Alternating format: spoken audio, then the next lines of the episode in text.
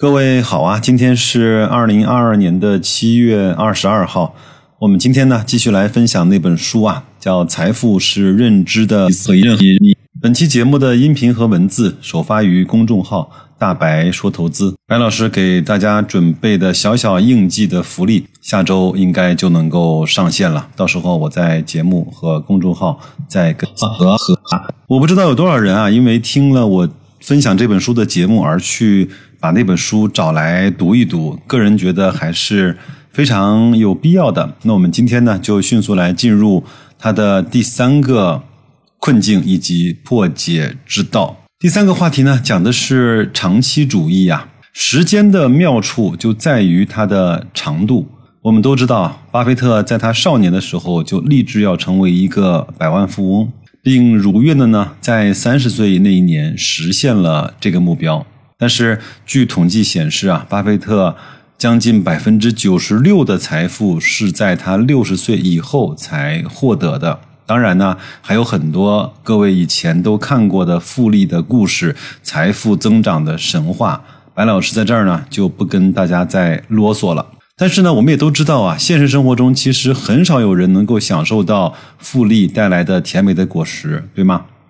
因为什么呢？因为呢，复利需要极度的耐心作为前提。老八投资华盛顿邮报超过四十年，可口可乐超过三十年，富国银行也超过了三十年。这三家公司啊，所处的行业，如果从今天来看，早已经不是那个最炫酷、最引人注目的了。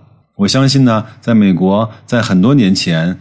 一定会有人说，报纸这样的传统媒体啊，一定是要死的。可口可乐呢，已经失去了它的年轻的客户，而银行这样的一个夕阳行业，怎么还可能迸发出更好的回报呢？前两天我在雪球发了一个帖子，是关于说分红的一些事情，阅读量还挺高，大几十万。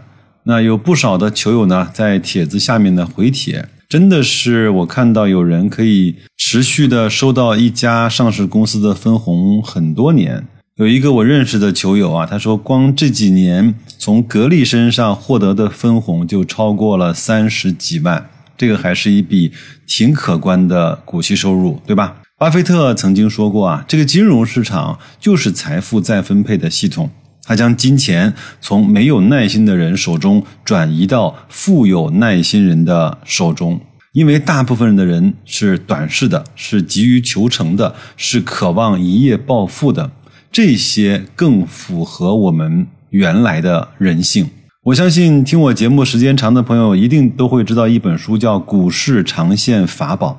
那么这本书呢，是美国沃顿商学院西格尔教授写的。他统计了美国两百一十年以来的股票的收益率，结果显示，一个充分分散的股票投资组合年化的平均收益是百分之六点六。这就意味着，你的资产呢，如果能够保持这样的增值速度的话，那基本上每十年就可以翻上一倍。它也和美国的国债进行了比较，当然是权益类的资产升值的速度会快一些。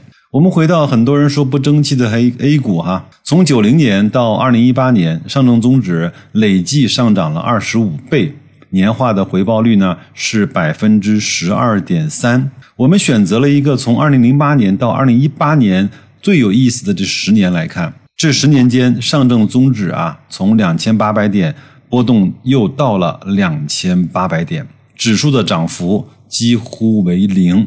十年间，咱们的大 A 股啊玩了个寂寞。但是呢，如果你平均的买入二零零八年六月三十号以前上市的所有的一千五百五十只的股票，并将其持有至二零一八年的七月三十号，那么这一千五百五十只股票剔除分红之后的收益率仍然高达百分之二百五十九。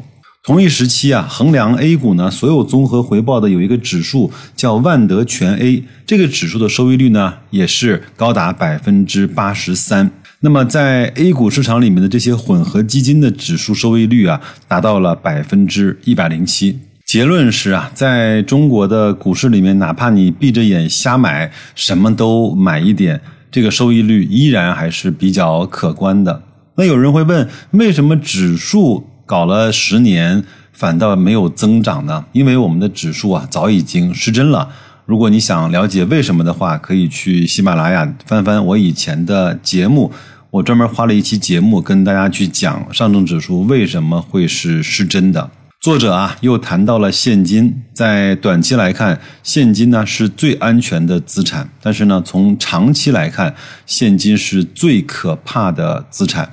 拿人民币举例啊，一九九一年你有一块钱人民币。二十五年之后，它将贬值为零点四七元。在所有人眼中最坚挺的美元，在两百年的时间里贬值了百分之九十五。用长期的眼光来去看待整个社会的发展，虽然有坎坷，也有倒退，但整体上呈现出螺旋式上升的态势。文明在不断的积累啊，经济也在持续的增长，股市也在整体的向上。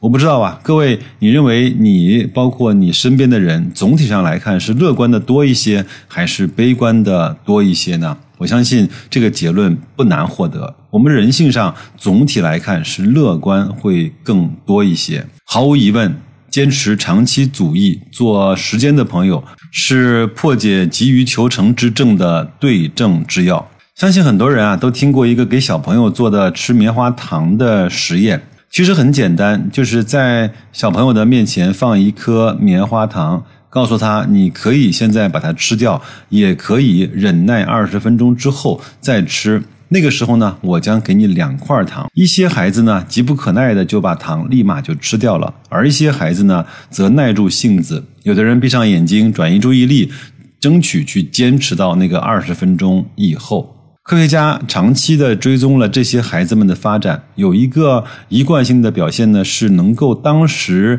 拒绝那个诱惑，让满足更加延迟的那些小朋友啊，总体上来看会更成功一些。如果各位没有尝试过这样的感受，你可以把你的股票全部都卖掉，你试一试空仓啊，拿着全部的现金，你的感受是。怎么样的？你是不是在任何一个时候总想买点什么？如果你曾经做过这个实验的话，你就知道忍耐和等待到底有多么的难熬了。这个章节呢，白老师就为大家分享到这儿。其实呢，道理也很简单，其实也都是一些老生常谈。但是呢，我觉得还是应该常听常新，或者是常说常新吧。我经常看到雪球啊，在论坛里面有人以半天或者是一天来去要求一只股票的涨跌，或者呢，同样是家电类的股票，美的和海尔呢，在当天可能比格力多涨了百分之零点五个点。那么这个时候呢，就有很多人啊破口大骂，说你拖了我的后腿，耽误了老子赚钱。我真的是劝这些呃脾气呢。过于急躁的朋友啊，我觉得有可能你在投资市场上，呃，哪怕是赚到了一些钱，但是整体来看，你这样的心态、这样的精神状况啊，我觉得有可能你投资带来的负面的作用会更大一些。因为这个市场啊，不会因为你着急或者是不着急，就给你相应的回报。而你如果能够在这个市场里，除了学习到知识、提升你的认知、赚到一些能力范围之内的钱，并且呢，又让你的性子啊，包括性格，重新又回到了一个啊平淡、平和这样的一个状态，难道这不就是我们在投资这件事情上获得的意外之喜吗？如果你喜欢这样的方式，麻烦帮我点个赞。转发给你信任的朋友，你任何一次不经意的鼓励，都是我们在前行道路上最大的动力。那就这样，祝各位周五工作愉快，周末好好休息。